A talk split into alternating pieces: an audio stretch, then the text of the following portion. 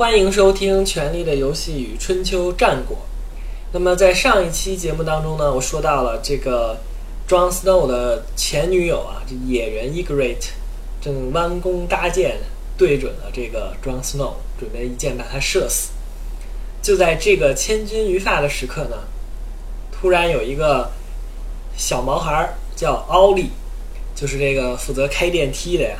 在底下这个转这个电梯的转盘的开电梯的这个小孩儿，一个叫奥利的拿了一把小剑，一射箭，一支箭直接贯穿了伊格瑞特的心脏，一箭穿心。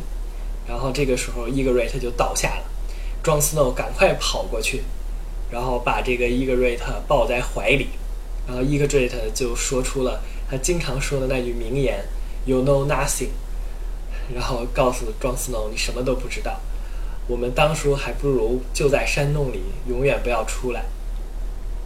庄斯诺呢，这个时候悲痛万分。可是我们看射死这个 Ygritte 的这个小毛孩的，奥利呢，还对这个庄斯诺点头示意，感觉啊，你要谢谢我的救命之恩。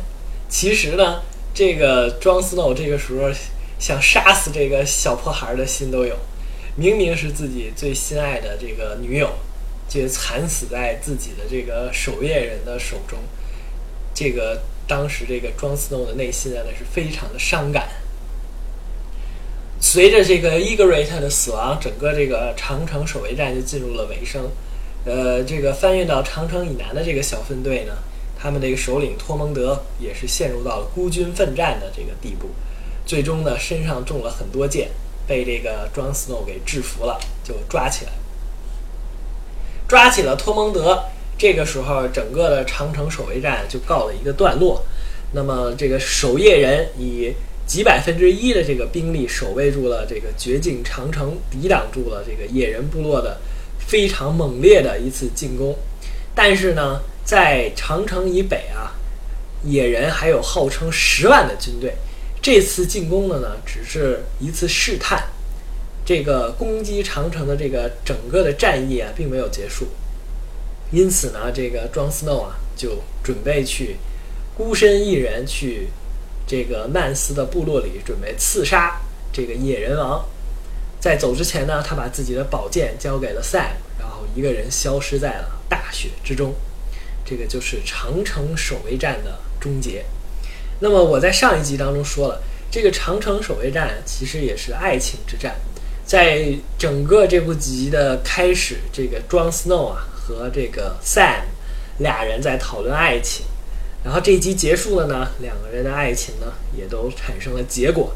Jon Snow 呢痛失女友，这个 Ygritte 不幸身亡，因此呢，Jon Snow 的这个爱情呢也就终结了。而这个 Sam 呢，这小胖子呢，由于他对这个野人吉利。照顾有加，然后自己又英勇奋战，终于呢稳固了自己的爱情。这个他和这个吉利两个人啊，就是彻底的坠入了爱河。因此，整个这个《权力的游戏》整部这部剧里啊，有这种美好的爱情的结局的人非常之少。在第六季结束的时候，呃，我印象当中几乎好像只有这个 Sam 和他的女友吉利。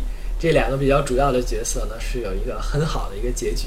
剩下的那些人呢，我们看这个，Ed Stark 死了 c a t h e r i n e Tully 死了，然后这个呃，Cersei Lannister 的老公罗伯·拜达西恩死了，呃，小恶魔的老婆，小恶魔的这个情人 Shay 死了，然后这个 Sansa Stark 的这个老公也是，当然他没有什么爱情了。这个 Luke Borden 也死了，然后整个这个《权力的游戏》这部剧里啊，几乎就没有一个令人非常完美的这么一个爱情，除了这个小胖子 Sam 以外。那么说完了这个长城守卫战呢，我想讨论一下这个战争与爱情的这个相似点。呃，人们都说这个战争与爱情乍看起来好像没什么关系。但是呢，如果我们细细的研究，就能发现，战争与爱情基本上是所有的古今中外的名著、电影、电视剧、各种戏曲当中永恒的主题。就拿中国的这几大名著来说吧，四大名著，呃，《三国》《水浒》《西游记》《红楼梦》，你像这个，呃，《三国》《水浒》，那是一场接着一场的战斗啊，数之，简直就是数不胜数。然后呢，这个《红楼梦》呢，就是一场接着一场的爱情，令人肝肠寸断。那么这个《西游记》呢，也是有很多的这个神魔之间的战争，对吧？有这个大闹天宫、天兵天将。所以中国的这几部名著呢，基本上也都是跟这个爱情和战争有关的。那么国外的这些名著呢，比如说这《The Lord of the Rings》啊，然后以及这个《冰与火之歌》呀，你去细细看它的整个主干的剧情，基本上也都是由一场又一场的战争以及这个爱情来组成的。那么我们说这个爱情和战争有什么相似之处呢？首先第一个相似之处就是。他们这个爱情和战争充满了不确定性。你就拿战争来说吧，战争在古代这个冷兵器时代啊，战争比拼的是什么呢？主要比拼的是装备、人数，对吧？这个是非常重要的。那么，是不是你人数多你就一定能取胜呢？那是不一定。如果人数多就能取胜的话，那敌对双方只要把这个军队拉到阵前。你数一下人数，我数一下人数，哪边人数多哪边获胜，输的那一方全部撤退缴械投降，这不就不用打了吗？那战争肯定不是这样的，战争的结果取决于很多的因素，绝对不是说我人数比你多，我装备比你好就一定能够取胜，对吧？从古至今，中国古代有多少次以少胜多的战例，对吧？有这个赤壁之战，曹操号称率领八十万大军。对吧？被这个周瑜和这个刘备、诸葛亮他们两方的联军也就几万人击退，然后也有这个淝水之战，前秦的这个苻坚率领百万大军攻击这个东晋，东晋在这个谢安啊、谢玄啊、谢石等几大将领，他们老谢家的这几大将领的率领之下呢，仅用了八万人击退了这个苻坚的百万之众。苻坚当时出发的时候啊。这个志气满满，觉得自己有百万大军，肯定能够取胜。但是呢，他就忽略了一点，这个整个的前秦啊，当时整个的朝廷都非常反对他作战。虽说他自己人数非常之多，对吧？挥汗如雨，头鞭断流，那气势磅礴。但是呢，跟这个东晋的军队啊一接触，就开始逃跑，一击即溃。然后在这个风声鹤唳、草木皆兵啊，最后这个苻坚也因为战败，被底下叛乱的士兵就给杀了。所以说这个战争啊，充满了不确定性，不是说你人数多、你武器好你就一定能够取胜。那么爱情是不是这样呢？爱情也是这样。比如说，我们举个例子呀，大家都知道这个里根总统的遇刺啊，里根总统，美国的前总统，他的这个遇刺。引发了这个很多的争议。那么，这个刺杀里根总统这个刺客叫什么呢？叫约翰·辛克利。约翰·辛克利这小子呀，是美国的一个富二代，他的这个父母都非常的有钱，都是富商。他从小呢，这个娇生惯养，然后呢，突然呢，他就喜欢上了一个好莱坞明星，就是这个朱迪·福斯特演这个《沉默的羔羊》的女主角的。他这个喜欢上了这个朱迪·福斯特呢。然后他这个约翰·辛克利这哥们儿，他就拼命的追求这个福斯特，天天给人家写信啊、写情书啊、给人打电话呀，骚扰他，甚至呢还跑到了这个朱迪·福斯特上学的这个耶鲁大学去找他。可是呢，这个朱迪·福斯特啊对他毫无兴趣，非常的厌烦。你是富二代又有有什么用啊？你是富二代，我该不喜欢你还不喜欢你，对吧？所以呢，这个约翰·辛克利啊就觉得。我得做出一件惊天动地的事情来，来引起这个朱迪福斯特的注意。因此呢，他就决定去刺杀总统，美国总统。有一次，这个里根总统在一个饭店进行演讲完了以后啊，他在走回自己的这个座驾途中，由于这个安保人员的疏忽，给了这个约翰辛克利刺杀的机会。约翰辛克利直接打了六枪，开了六枪，没有直接命中。这个里根总统，但是呢，把里根总统周围的这些保镖啊、什么官员呀打死了好几个，其中有一发子弹打到了这个里根总统座驾的这个防弹玻璃上，反弹进了这个里根总统的胸腔。弹进胸腔的这颗子弹，距离里根总统的心脏只有二点五厘米的距离，也就是这个里根总统也跟这个 John Snow 一样命悬一线，差一点点他就要亡命，也成为继这肯尼迪总统之后又一位被刺杀的总统。但是这个没有任何的意义，为什么呢？因为你刺杀了总统，人朱迪福斯特更不可能看上你。为什么这个朱迪福斯特这么不喜欢这个富商呢？我们知道他这个。呃，中国有很多这个明星啊，都嫁给富豪之家了，这是很正常的一件事。为什么朱迪福斯特就对这个富二代毫无兴趣呢？我们可以看这个朱迪福斯特的两段婚姻啊，他都是找的这个同性的这个恋人，也就是说，这个朱迪福斯特他只喜欢女的，不喜欢男的。所以你这个呃，约翰辛克利，你是再有钱，你再拼命的追也没什么用。所以呢。你比如说我们的这个国民老公王思聪，那肯定是，这个很多美女都在疯狂疯狂的追求他，但是呢，他如果喜欢上一个女的，是同性恋，人家就喜欢女的，不喜欢男的。即使是像王思聪这样的富甲天下的人，他也未必追得上。因此呢，这个爱情和战争啊，都充满了这个不确定性，不是说你的这个。人军队的人数多，你的装备好就一定能够取胜，不是说你这个长得多帅，你家里多有钱，你就能够一定追到你心仪的女生。因此呢，这个就是爱情和战争的第一个相似之处。那么第二个相似之处是什么呢？就是这个爱情和战争啊，都会死人的，而且呢都会牺牲很多。我们如果看过这个《权力的游戏》几次战争啊，尤其是这个第六季的第九集啊。私生子之战，就可以了解到战争的残酷之处。这个第六季的第九集当中，这个一开始的时候，这个双方的军队死亡都非常之多啊，这个尸体一直堆成了一座小小的尸体组成的小山，那真是这个血流瓢杵啊，简直这个牺牲巨大。因此，这个战争的伤亡啊，非常的惨重。那么，人家说爱情不是很甜蜜、很美好的吗？他怎么会牺牲人命呢？其实啊，古往今来，因为爱情而死的人数加起来啊，可能并不见得比这个战争死亡的人数就少很多。我就随便举两个例子吧。一个是这个法国知名的这个数学家伽罗娃，他在死的时候呢只有二十一岁。伽罗娃最重要的贡献呢，就是发明了这个群论。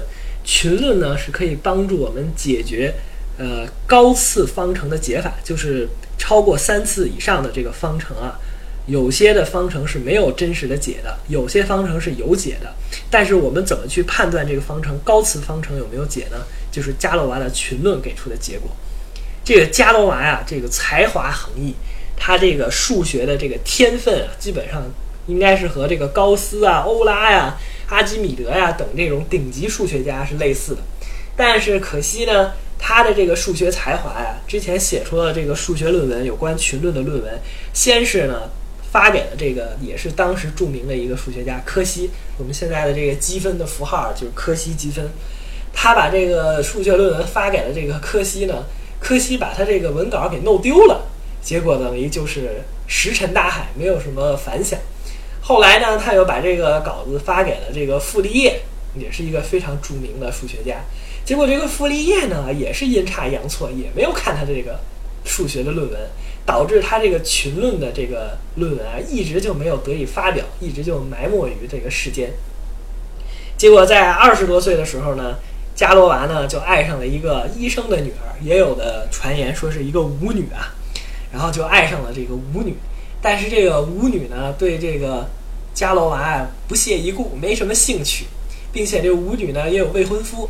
这个伽罗娃呢，是虽说数学能力非常强啊，但是这个情商是有点问题。他追求这个舞女老追不上，然后又看他有未婚夫，就决定跟这个未婚夫去决斗。我跟你决斗，我们俩一决生死，谁赢了谁去跟这个舞女去成为百年好合。殊不知，这个舞女的未婚夫啊，是当时法国最著名的这个神枪手，而这伽罗娃呢。他自己基本上是没摸过手枪，天天研究数学的一个数学天才。你说他打枪这事儿估计不太行，所以呢，他就在这个他自己也知道，估计跟人家决斗呢，胜算比较小。他在这个决斗之前的一个晚上，一宿没睡，然后呢，写了他整个的这个群论的一个思想的概要，写的是非常的潦草啊，但是呢，还是保留下来他这个群论的精华思想。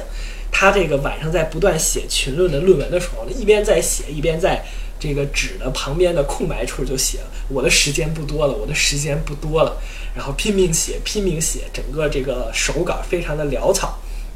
写完了这个群论的论文以后呢，一宿没睡啊，脑子迷迷瞪瞪的。第二天早上起来就去跟人家决斗去了。结果他这个伽罗娃这个枪还没有举起来，人家这个这个神枪手梆一枪就打中他的肚子了，然后伽罗娃就倒地上了。倒地上呢，附近也没有医生，一直过了很长的时间，才有一个农夫把他送到医院。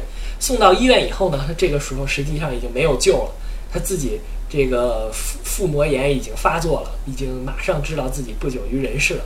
这个时候，他的亲人呢，只有他的弟弟来到了他身边，然后一代的数学天才伽罗娃就这样的为了爱情殒丧了自己的性命。我们知道，这个伽罗娃去世的时候只有二十一岁，他做出的这个数学上的贡献基本上可以说是跨时代的。如果他能活到六七十岁、七八十岁寿终正寝的话，不知道我们这个数学界还会取得什么样更加卓越的这个成果。那么说完了伽罗娃呢，还有一位文学大师，是著名的诗人，也是死于这个爱情的决斗。那是谁呢？就是这个俄罗斯的国民诗人。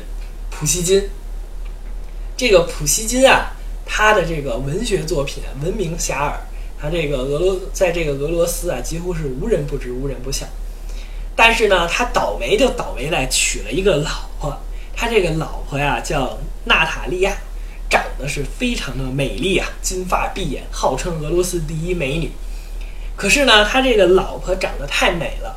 所以呢，就是容易招蜂引蝶。正好有一个法国的青年啊，叫丹特斯。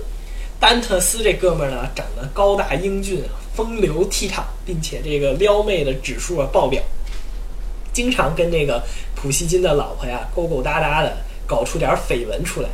然后这个普希金呢，正好也是一个爱面子的人，又爱荣誉，再加上有这个世上有这种坏人啊挑唆他，尤其是这个。丹特斯的这个，他的这个干爹，他的这个干爹啊，是一个荷兰驻俄国的大使。然后为了羞辱普希金啊，给普希金写了一封匿名信，是用法文写的。然后说授予这个普希金绿帽子协会副会长的一个荣誉头衔。就是当时这个普希金的老婆呀，和这个法国的这个骑士这个丹特斯俩人之间的绯闻啊，传的是这个满天遍地啊，全都是。然后再加上这个收到了一封绿帽子协会的会长的这个授予证书啊，导致这个普希金恼羞成怒，所以就决定跟这个法国的骑士丹特斯决斗。但是我们知道，这个普希金他也是舞文弄墨的呀，他是个文人呀，天天写点诗什么的，多愁善感。他决斗的能力也是不怎么样的。他跟人家这个法国的骑士丹特斯啊，一动手就被人拿枪给打中了。打中了以后呢，也是腹部发炎，最后就去世了。去世的时候呢，仅仅三十七岁。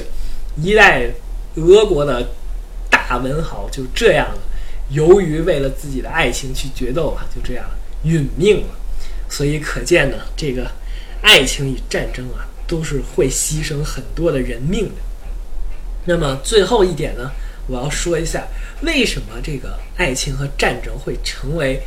古今中外各个名著以及这个电影电视剧当中永恒的命题呢？由于啊，这个战争和爱情啊都充满了很多的不确定性，同时呢，它也是令人着迷的。为什么呢？因为这个战争和爱情啊都会给人带来了极大的这种激励和鼓舞，能够改变一个人的性格。比如说这个战争，战争来临的时候，那有可能就是团结一致。这个激昂慷慨、众志成城，对吧？明知很多事情不可为，但是为了这个自己的这个爱国情怀啊，为了民族大义啊，有可能就去牺牲。发生过很多感天动地的事迹，同时呢，也在战争期间呢，浓缩的反映出了人性的善恶以及这个人性的本质。因此呢，战争是一个试金石，可以反映出这个世态的炎凉以及人性的美丑，它是很多这个作家呢永恒的一个主题。同时呢，爱情也是这样，爱情呢会让人这个冲昏头脑那个脸红心跳，同时呢又让人这个呃宿寐求知啊，夜不能眠啊，食不果味。因此呢，这个爱情也是令人着迷的，同时又令人心痛的。这个爱情和战争呢，经常是互相发生的、互相引起的。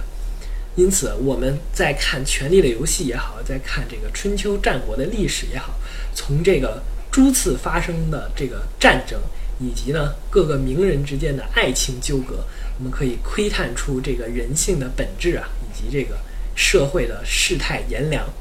因此呢，我们这个长城之战不光是一个战争。更加是一个爱情的保卫战，这就是我的这期节目，非常感谢大家。